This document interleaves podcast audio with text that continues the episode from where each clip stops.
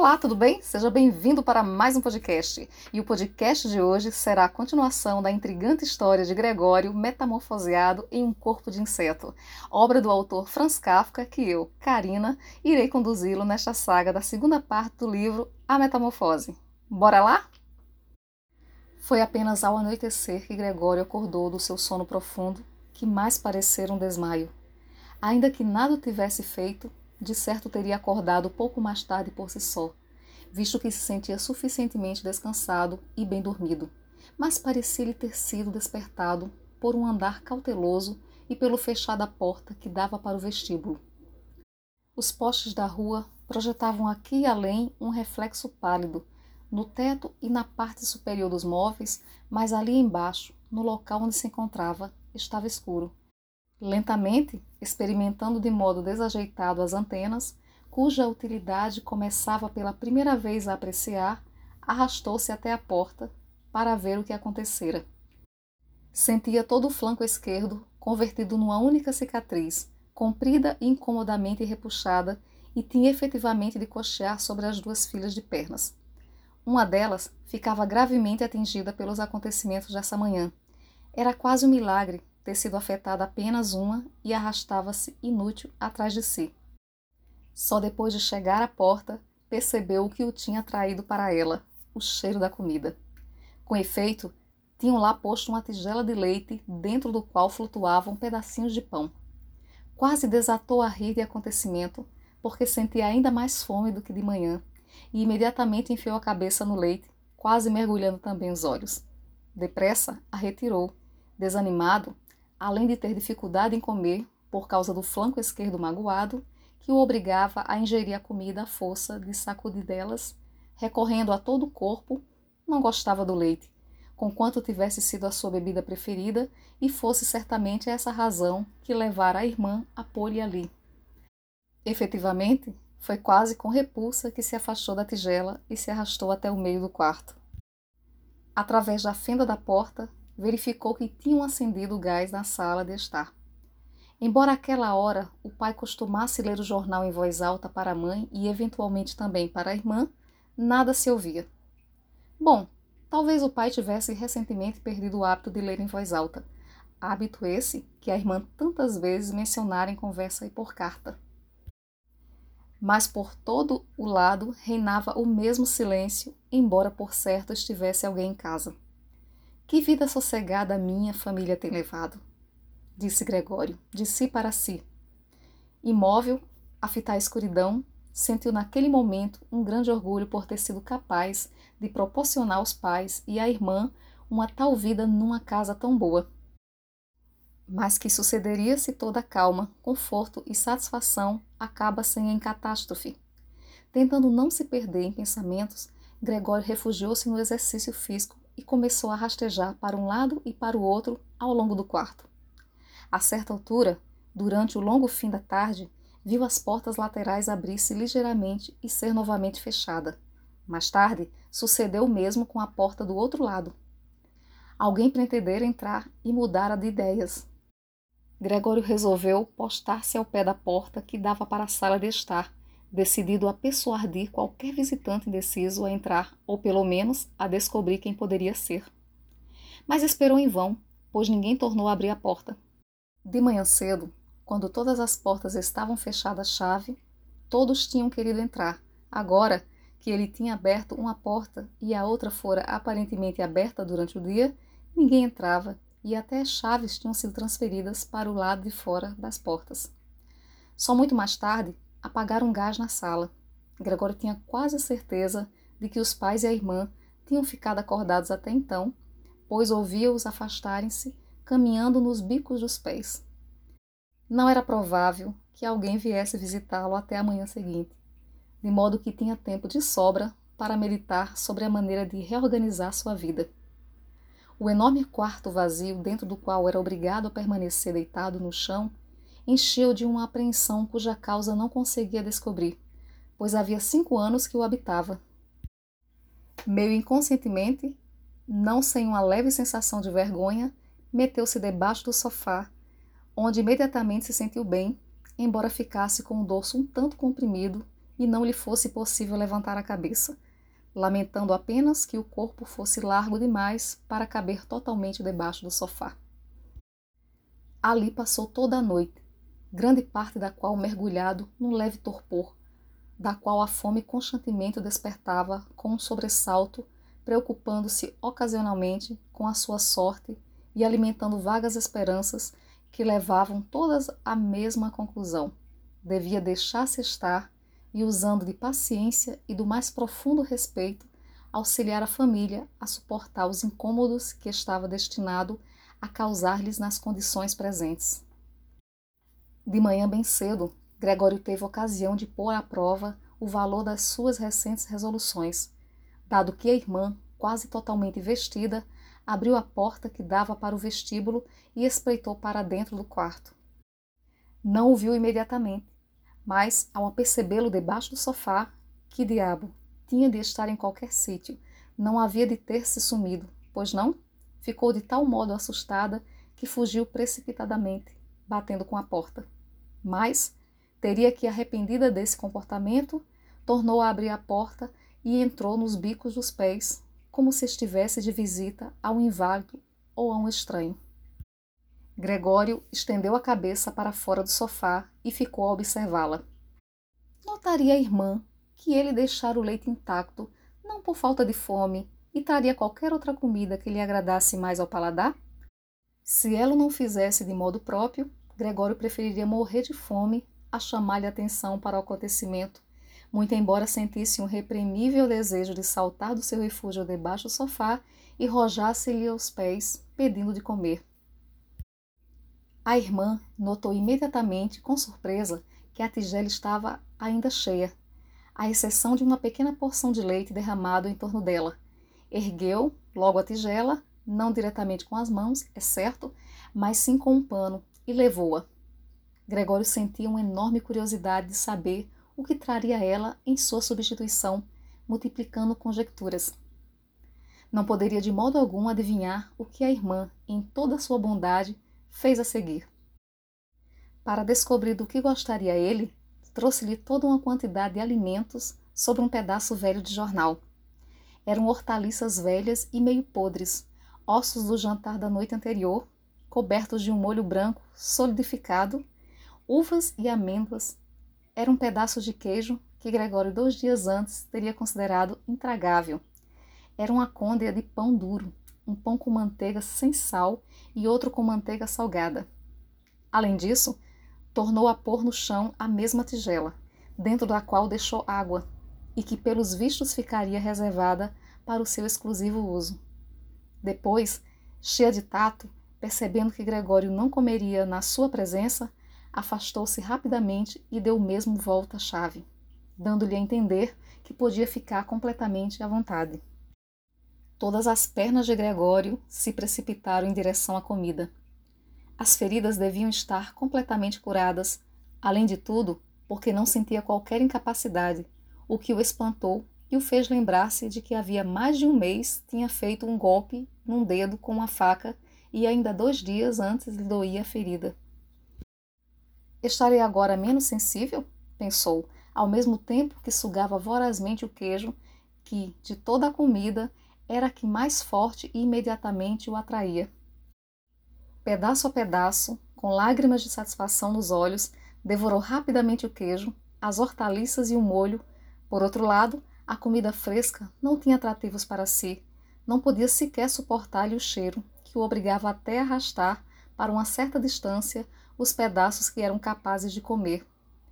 Tinha acabado de comer havia bastante tempo e estava apenas preguiçosamente quieto no mesmo local, quando a irmã rodou lentamente a chave, como que a fazer-lhe sinal para se retirar. Isto o fez levantá-lo subitamente, embora estivesse quase adormecido, e precipitar-se novamente para debaixo do sofá. Foi-lhe necessária uma considerável dose de autodomínio para permanecer ali embaixo, dado que a pesada refeição lhe tinha feito inchar um tanto o corpo e estava tão comprimido que mal podia respirar. Atacado de pequenos surtos de sufocação, sentiu os olhos saírem um bocado para fora da cabeça ao observar a irmã, que de nada suspeitava, varrendo não apenas os restos do que comera, mas também as coisas em que não tocara, como se não fossem de utilidade, fosse para quem fosse, e metendo-as apressadamente com a pá num balde que cobriu com uma tampa de madeira e retirou do quarto. Mal a irmã virou as costas, Gregório saiu debaixo do sofá, dilatando e esticando o corpo. Assim era Gregório alimentado, uma vez de manhã cedo, enquanto os pais e a criada estavam ainda a dormir, e outra vez depois de terem todos almoçado, pois os pais faziam uma curta cesta e a irmã podia mandar a criada fazer um ou outro recado.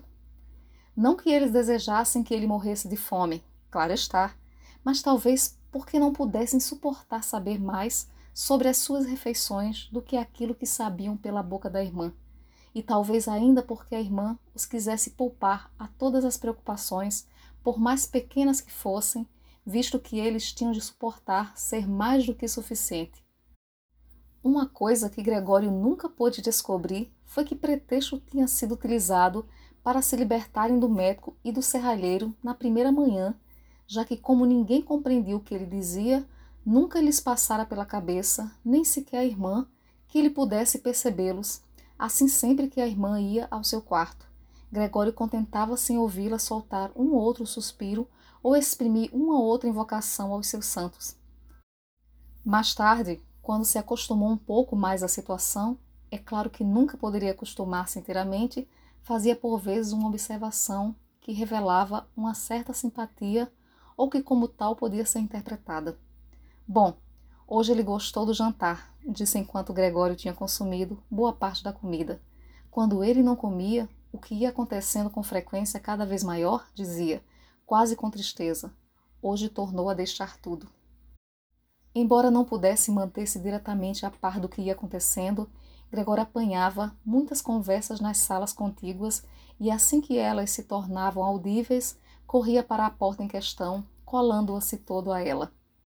Durante os primeiros dias, especialmente, não havia conversa alguma que se lhe não referisse de certo modo, ainda que indiretamente. Durante dois dias houve deliberações familiares sobre o que deveria fazer-se, mas o assunto era igualmente discutido fora das refeições, visto que estavam sempre, pelo menos, dois membros da família em casa. Ninguém queria ficar lá sozinho e deixá-la sem ninguém estava inteiramente fora de questão. Logo nos primeiros dias, a criada, cujo verdadeiro conhecimento da situação não era para Gregório perfeitamente claro, caíra de joelhos diante da mãe, suplicando-lhe que a deixasse ir embora. Quando saiu, um quarto de hora mais tarde, agradeceu de lágrimas nos olhos o favor de ter sido dispensada, como se fosse a maior graça que pudesse ser-lhe concedida, e sem que ninguém lhe o sugerisse, prestou um solene juramento de que nunca contaria a ninguém o que se passara. Agora a irmã era também obrigada a cozinhar para ajudar a mãe. É certo que não era trabalho de monta, pois pouco se comia naquela casa. Gregório ouvia constantemente um dos membros da família a insistir com o outro para que comesse e a receber invariavelmente a resposta: Não, muito obrigado, estou satisfeito, ou coisa semelhante. Talvez não bebessem, sequer. Muitas vezes a irmã perguntava ao pai se não queria cerveja e oferecia-se amavelmente para lá ir comprar. Se ele não respondia, dava a entender que podia pedir à porteira que fosse buscá-la para que ele não se sentisse em dívida, mas nessa altura o pai retorquia com um retundo: Não, e ficava o assunto arrumado. Logo no primeiro dia, o pai explicara a situação financeira e as perspectivas da família à mãe e à irmã. De quando em quando, erguia-se da cadeira para ir buscar qualquer recibo ou apontamento a um pequeno cofre que tinha conseguido salvar do colapso financeiro em que mergulhara cinco anos atrás. Ouviu-no abrir a complicada fechadura e a remexer em papéis, depois a fechá-la novamente. Tais informações do pai foram as primeiras notícias agradáveis que Gregório teve desde o início do cativeiro. Sempre julgara que o pai tinha perdido tudo, ou pelo menos o pai nunca dissera nada em contrário, e é evidente que Gregório nunca lhe perguntara diretamente. Na altura em que a ruína tinha desabado sobre o pai, o único desejo de Gregório era fazer todos os possíveis para que a família se esquecesse com a maior rapidez de tal catástrofe, que mergulhara todos no mais completo desespero. Assim começara a trabalhar com invulgar ardor e quase de um dia para outro passou de simples empregado de escritório a caixeiro viajante. Com oportunidades, conseguiu entre melhores de ganhar bem, êxito esse que depressa se converteu em metal sonante que depositava na mesa ante a surpresa e a alegria da família. Tinha sido uma época feliz, que nunca viria a ser igualada, embora mais tarde Gregório ganhasse o suficiente para sustentar inteiramente a casa. Tinham-se, pura e simplesmente, habituado ao acontecimento, tanto a família como Gregório. Ele dava o dinheiro de boa vontade e eles aceitavam-no com gratidão, mas não havia qualquer efusão de sentimentos. Só com a irmã mantiveram uma certa intimidade, alimentando a secreta esperança de poder mandá-la para o conservatório no ano seguinte, apesar das grandes despesas que isso acarretaria, as quais de qualquer maneira haveria de fazer face, já que ela, ao contrário de Gregório, gostava imenso de música e tocava violino, de tal modo que comovia quantos a ouviam. Durante os breves dias que passara em casa, falava muitas vezes do conservatório nas conversas com a irmã, mas sempre apenas como um belo sonho irrealizável. Quanto aos pais, procuravam até evitar essas inocentes referências à questão. Gregório tomava firme a decisão de levar a ideia avante e tensionava anunciar solenemente o acontecimento no dia de Natal. Essas eram suas ideias, completamente fúteis na sua atual situação, que lhe povoavam a mente enquanto se mantém ereto, encostado à porta, à escuta. Por vezes, o cansaço obrigava-o a interrompê-la, limitando-se então a encostar a cabeça à porta, mas imediatamente obrigado a endireitar-se de novo, pois até o leve ruído que fazia ao mexer a cabeça era audível na sala ao lado e fazia parar todas as conversas. Que estará ele a fazer agora? perguntou o pai decorridos alguns instantes, virando-se de certo para a porta. Só então ressuscitava gradualmente a conversa antes interrompida. Dado que o pai se tomava repetitivo nas explicações, por um lado, devido ao acontecimento de que há muito não se encarregar de tais assuntos, por outro, graças à circunstância de a mãe nem sempre perceber tudo à primeira, Gregório ficou por fim a saber que um certo número de investimentos, poucos é certo, tinham escapado à ruína e tinham até aumentado ligeiramente, pois, entretanto, ninguém tocara nos dividendos. Além disso, nem todo o dinheiro dos ordenados mensais de Gregório, de que guardava para si apenas uma pequena parte, tinha sido gasto, o que originara economias que constituíam um pequeno capital. Do outro lado da porta, Gregório acenava ansiosamente com a cabeça, satisfeito perante aquela demonstração de inesperado espírito de poupança e previsão. A verdade é que, com aquele dinheiro suplementar, podia ter pago uma porção maior da dívida do pai ao patrão, apressando assim o dia em que poderia deixar o emprego, mas sem dúvida o pai fizera muito melhor assim. Apesar de tudo, aquele capital não era de modo nenhum suficiente para que a família vivesse dos juros. Talvez o pudessem fazer durante um ano ou dois, quando muito. Era, pura e simplesmente, uma quantia que urgia deixar de parte para qualquer emergência. Quanto ao dinheiro para fazer face às despesas normais, havia de ganhá-lo. O pai era ainda saudável, mas estava velho e não trabalhava havia cinco anos, pelo que não era de esperar que fizesse grande coisa. Ao longo desses cinco anos, os primeiros anos de lazer de uma vida de trabalho, ainda que mal sucedido, tinha engordado e tornara-se um tanto lento. Quanto à velha mãe, como poderia ganhar a vida com aquela asma que até o simples andar agravava, obrigando-a muitas vezes a deixar-se cair num sofá, arquejar junto de uma janela aberta? E seria então justo encarregar do sustento da casa a irmã, ainda uma criança com os seus 17 anos e cuja vida inteira até aí sido tão agradável e se resumia a vestir-se bem, dormir bastante tempo, ajudar a cuidar da casa e de vez em quando a diversões modestas e, sobretudo, tocar violino? A princípio, sempre que ouvia menções da necessidade de ganhar dinheiro, Gregório afastava-se da porta e deixava-se cair no fresco sofá de couro ao lado dela, rubro de vergonha e desespero. Muitas vezes ali se deixava estar durante toda a noite, sem dormir, a esfregar-se no couro durante horas a fio. Quando não, reunia a coragem necessária para se entregar ao violento esforço de empurrar uma cadeira de braços para junto da janela, trepava para o peitoril e, arrimando-se à cadeira, encostava-se às vidraças, certamente obedecendo a qualquer reminiscência da sensação de liberdade que sempre experimentava ao ver a janela. De fato, dia após dia, até as coisas que estavam relativamente pouco afastadas se tornavam pouco nítidas. Do hospital, do outro lado da rua, que antigamente odiava por ter sempre à frente dos olhos, ficava agora bastante para além do seu alcance visual. E se não soubesse que vivia ali, numa rua sossegada, de qualquer maneira, uma rua de cidade, bem poderia julgar que a janela dava para um terreno deserto, onde o cinzento do céu e da terra se fundiam indistintamente. Esperta como era, a irmã só precisou ver duas vezes a cadeira junto da janela, e a partir de então, sempre que acabava de arrumar o quarto, tornava a colocar a cadeira no mesmo lugar e até deixava as portadas interiores da janela abertas. Se ao menos pudesse falar com ela e agradecer-lhe tudo o que fazia por ele, suportaria melhor os seus cuidados, mas naquelas condições sentia-se oprimido. É certo que ela tentava fazer o mais despreocupadamente possível tudo o que lhe fosse desagradável, o que com o correr do tempo cada vez o conseguia melhor mas também Gregório, aos poucos, se ia percebendo mais lucidamente da situação. Bastava a maneira dela entrar para o angustiar.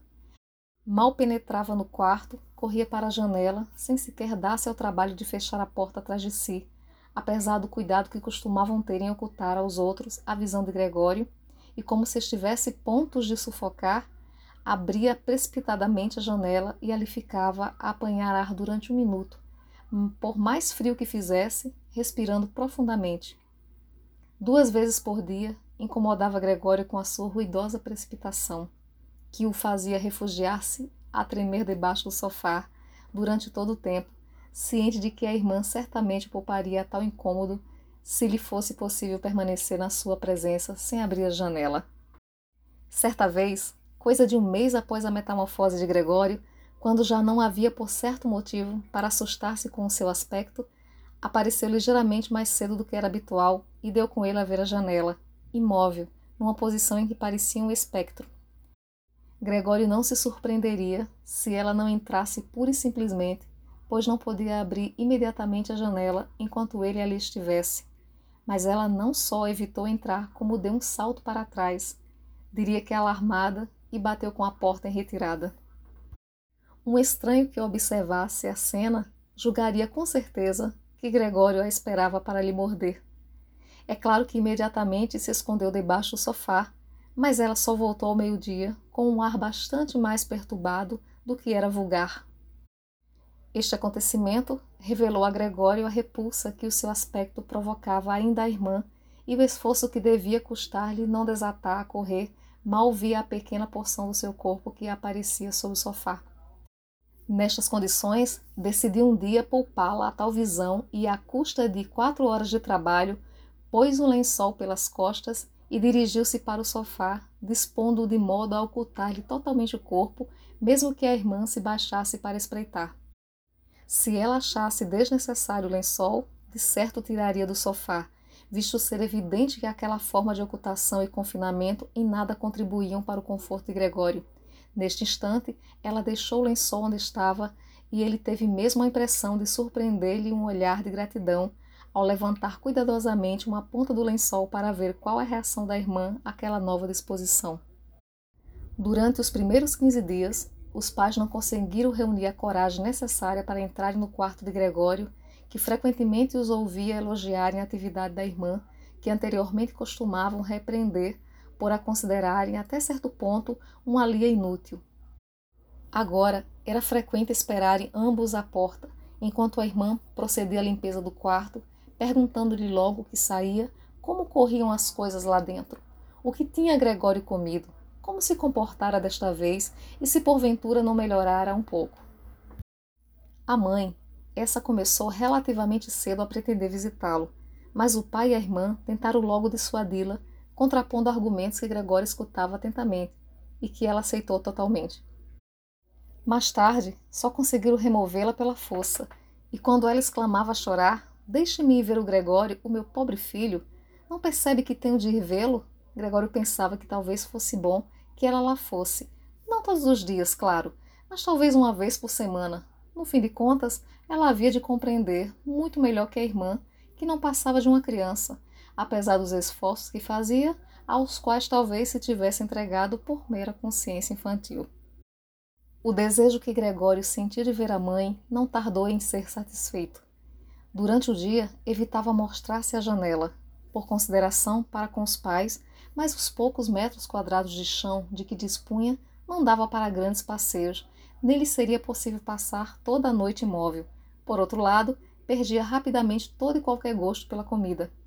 Para se distrair, adquirira o hábito de se arrastar ao longo das paredes e do teto. Gostava particularmente de manter-se suspenso no teto, coisa muito melhor do que estar no chão. A respiração tornava-se-lhe mais livre. O corpo oscilava e coelava suavemente, e quase beatificamente absorvido por tal suspensão, chegava a deixar-se cair no chão. Possuindo melhor coordenação dos movimentos do corpo, nenhuma queda daquela altura tinha consequências. A irmã notara imediatamente esta nova distração de Gregório, visto que ele deixava atrás de si, ao deslocar-se, marcas da substância pegajosa das extremidades das pernas, e meteu-se-lhe na cabeça arranjar-lhe a maior porção do espaço livre possível para os passeios, retirando as peças de mobiliário que constituíssem obstáculos para o irmão, especialmente a cômoda e a secretária. A tarefa era demasiado pesada para si, e se não se atrevia a pedir ajuda ao pai, estava fora de questão recorrer à criada, uma menina de 17 anos que havia tido a coragem de ficar após a partida da cozinheira, visto que a moça tinha pedido o especial favor de manter a porta da cozinha fechada à chave e abri-la apenas quando expressamente a chamavam. Deste modo, só lhe restara apelar para a mãe numa altura em que o pai não estivesse em casa. A mãe anuiu-se entre exclamações de ávida satisfação que diminuíram junto à porta do quarto de Gregório. É claro que a irmã entrou primeiro, para verificar se estava tudo em ordem antes de deixar a mãe entrar. Gregório puxou precipitadamente o lençol para baixo e dobrou mais, de maneira a parecer que tinha sido acidentalmente atirado para cima do sofá. Desta vez, não deitou a cabeça de fora para espreitar, renunciando ao prazer de ver a mãe pela satisfação dela ter decidido, afinal, visitá-lo. Entre, que ele não está à vista, disse a irmã, certamente guiando-a pela mão.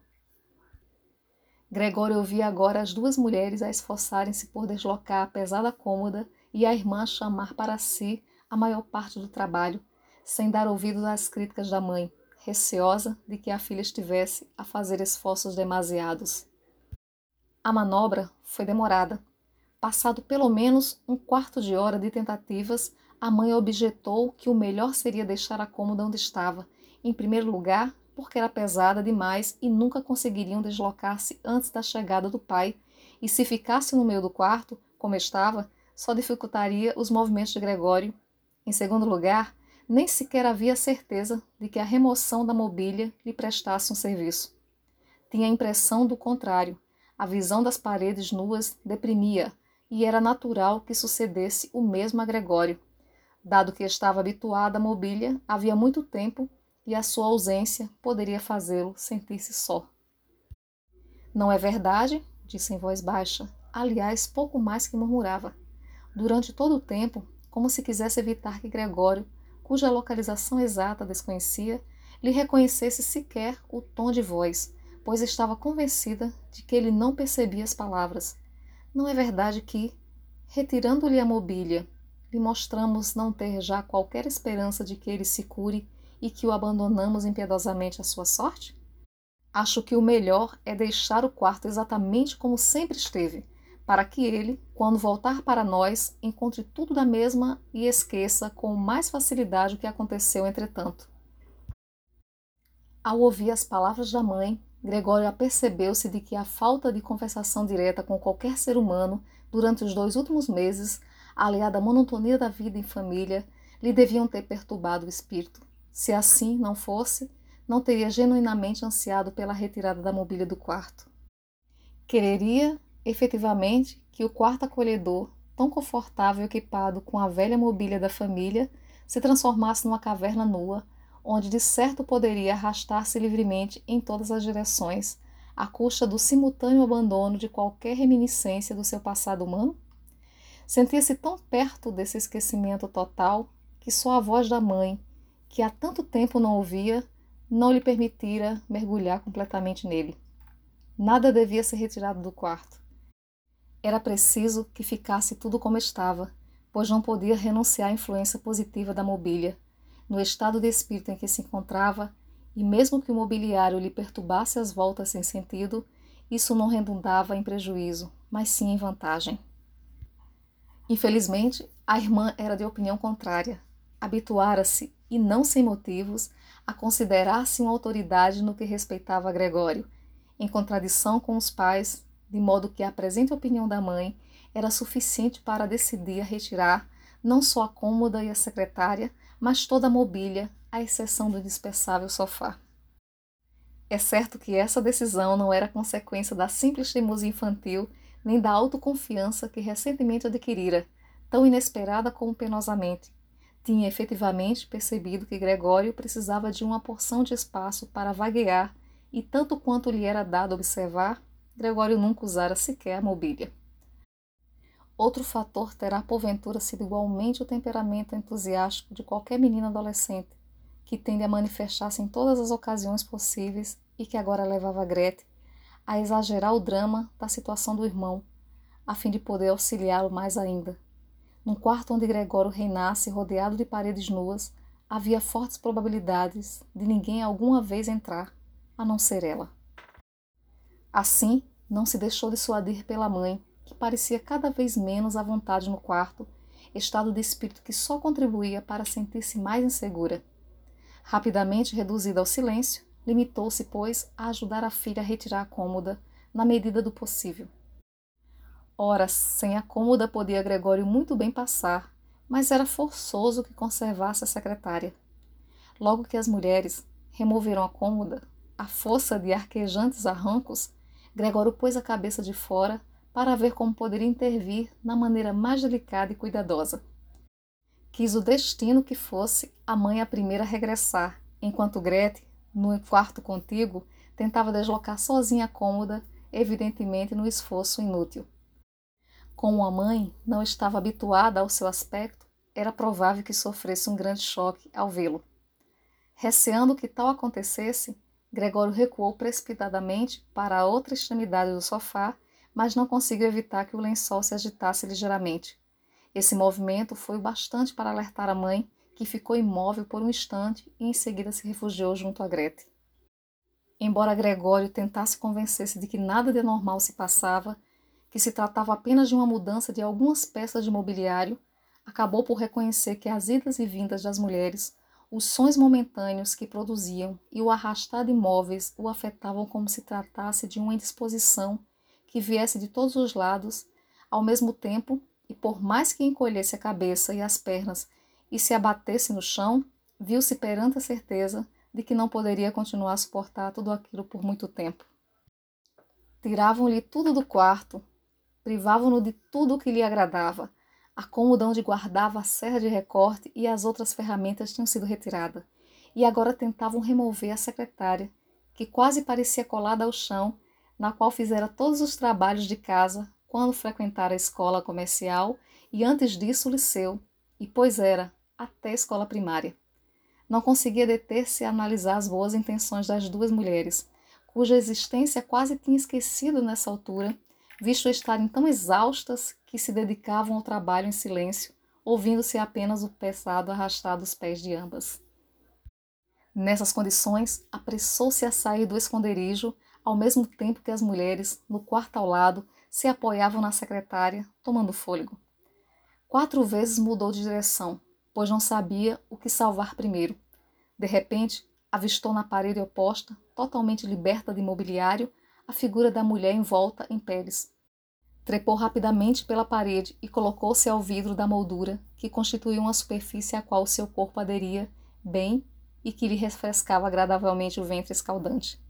Pelo menos o quadro, que o corpo de Gregório ocultava totalmente, ninguém havia de retirar. Voltou a cabeça para a porta da sala de estar, a fim de poder observar as mulheres quando regressassem. Pouco tinham descansado, visto que regressavam neste momento, a mãe quase apoiada a Grete, que lhe passara o braço em torno da cintura. Bem, que havemos de tirar agora? perguntou Grete, olhando em volta. Foi então que deparou com Gregório. Manteve a compostura, provavelmente em atenção à mãe, e inclinou a cabeça para ela, a fim de evitar que levantasse a vista. Ao mesmo tempo, perguntou-lhe em voz trêmula e desabrida: Não será melhor voltarmos um instante ao refeitório? Gregório adivinhou facilmente as intenções de Grete. Queria pôr a mãe a salvo e enxotá-lo seguidamente da parede. Muito bem. Ela que experimentasse. Agarraria o quadro e não cederia. Preferia avançar sobre o rosto da Grete. Mas as palavras de Grete não haviam logrado senão desassossegar a mãe, que deu um passo para o lado e encarou o enorme vulto castanho no florido papel da parede. Antes de tomar perfeita consciência de que se tratava de Gregório, gritou roucamente: Ai meu Deus! Ai meu Deus! e deixou-se desmaiar de braços abertos no sofá não dando mais sinal de vida. Gregório! gritou a irmã, fitando-o com um punho cerrado erguido na sua direção. Era a primeira vez que se lhe dirigia diretamente depois da metamorfose. Correu à sala contígua em busca de um frasco de sais para reanimar a mãe. Gregório quis igualmente ajudar, pois havia tempo para salvar o quadro, mas teve de fazer grande esforço para se deslocar do vidro. Ao consegui-lo, correu atrás da irmã para a sala contígua, como se pudesse aconselhá-la, a exemplo do que costumava fazer, mas não teve outro remédio senão deixar-se ficar desamparadamente atrás dela. Grete remexia por entre vários frascos e, ao virar-se, entrou em pânico antes da visão de Gregório. Um dos frascos caiu no chão, partindo-se. Ao saltar, um caco cortou o focinho de Gregório, ao mesmo tempo que uma droga corrosiva lhe salpicava o corpo. Sem mais detensas, Grete agarrou em todos os frascos que lhe era possível transportar e correu para a mãe, fechando violentamente a porta com o pé. Gregório via-se assim separado da mãe, que talvez estivesse à beira da morte, por sua culpa. Não se atrevia em abrir a porta, receado assustar Grete, que tinha de cuidar da mãe. Só lhe restava esperar, consumido pelo remorso e cuidado, começou a andar para um lado e para o outro, trepando tudo, paredes, mobília e teto. Finalmente, acossado pelo desespero, viu a sala a andar à roda e caiu no meio da grande mesa. Decorridos alguns instantes, Gregório estava ainda impotentemente deitado na mesa, cercado pelo silêncio que constituía talvez um bom sintoma. Depois soou a campainha na porta. A criada estava certamente fechada na cozinha e tinha que ser a Gretchen a abrir a porta. Era o pai. O que aconteceu? Foram as suas primeiras palavras. A expressão de Gretchen deve ter sido suficientemente elucidativa. Respondeu em voz abafada, aparentemente com a cabeça oculta no peito. A mãe teve um desmaio, mas está melhor. Foi o Gregório que se soltou. Bem me parecia, replicou o pai. Eu bem vos avisei, mas vocês, as mulheres, nunca ligam. Era evidente para o Gregório que o pai tinha interpretado da pior maneira possível a explicação demasiado curta de Grete e imaginava Gregório culpado de qualquer ato violento. Urgia, portanto, deixar o pai acalmar-se, visto que não tinha tempo nem processo de dar explicações. Precipitou-se assim para a porta do quarto e comprimiu-se contra ela, para que o pai visse, ao passar do vestíbulo, que o filho tinha tido a louvável intenção de regressar imediatamente ao quarto e que, por conseguinte, não era preciso obrigá-lo a recolher-se ali, pois desapareceria no ápice se simplesmente a porta estivesse aberta. O pai não estava em estado de espírito que lhe permitisse essas substituições.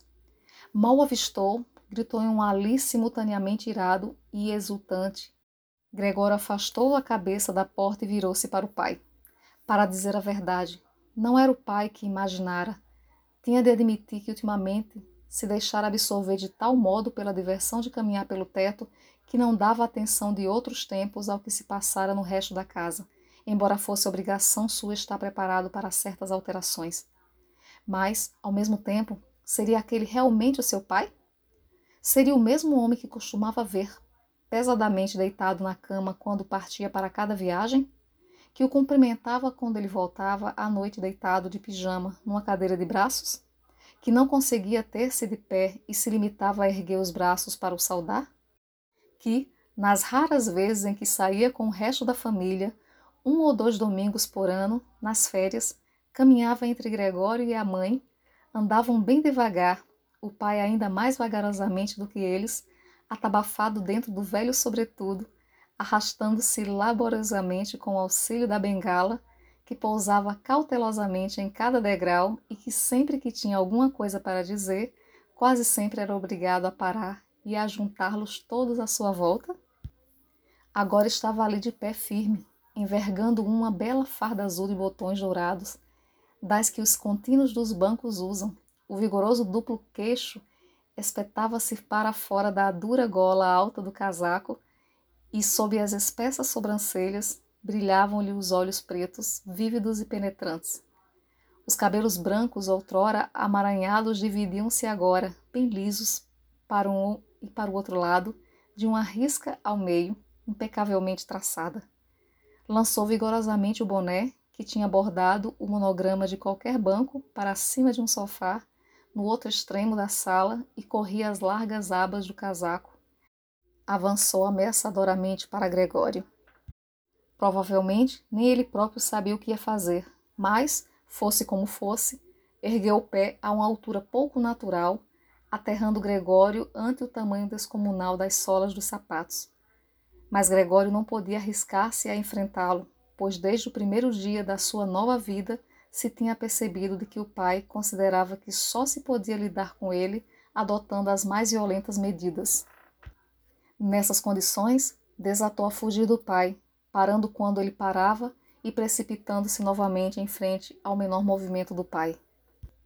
Foi assim que deram várias voltas ao quarto, sem que nada de definido sucedesse. Aliás, tudo aquilo estava longe de assemelhar-se sequer a uma perseguição, dada a lentidão com que se processava. Gregório resolveu manter-se no chão, não fosse o pai interpretar como manifestação declarada de perversidade qualquer excursão pelas paredes ou pelo teto. Apesar disso, não podia suportar aquela corrida por muito mais tempo, uma vez que, por cada passada do pai, era obrigado a empenhar-se em toda uma espécie de movimentos, e da mesma maneira que na vida anterior nunca tiveram os pulmões famosos, começava a perder o fôlego. Prosseguiu ofegante, tentando concentrar todas as energias na fuga, mal mantendo os olhos abertos, tão apatetado que não conseguia sequer imaginar qualquer processo de escapar, a não ser continuar em frente, quase esquecendo que podia utilizar as paredes, repletas de mobílias ricamente talhadas, cheias de saliências e reentrâncias. De súbito, sentiu embater perto de si e rolar à sua frente qualquer coisa que fora violentamente arremessada. Era uma maçã, a qual logo outra se seguiu. Gregório deteve-se, assaltado pelo pânico. De nada servia continuar a fugir, uma vez que o pai resolvera bombardeá-lo. Tinha encoxido os bolsos de maçãs que tirava da fruteira do aparador e atirava-lhes uma a uma, sem grandes preocupações de pontaria. As pequenas maçãs vermelhas rebolavam no chão como que magnetizadas e engatilhadas umas nas outras. Uma delas, arremessada sem grande força, roçou o dorso de Gregório e ressaltou sem causar-lhe dano. A que se seguiu penetrou-lhe nas costas. Gregório tentou arrastar-se para a frente, como se fazendo pudesse deixar para trás a incrível dor que repentinamente sentiu, mas sentia-se pregado ao chão e só conseguiu acaçapar-se completamente desorientado.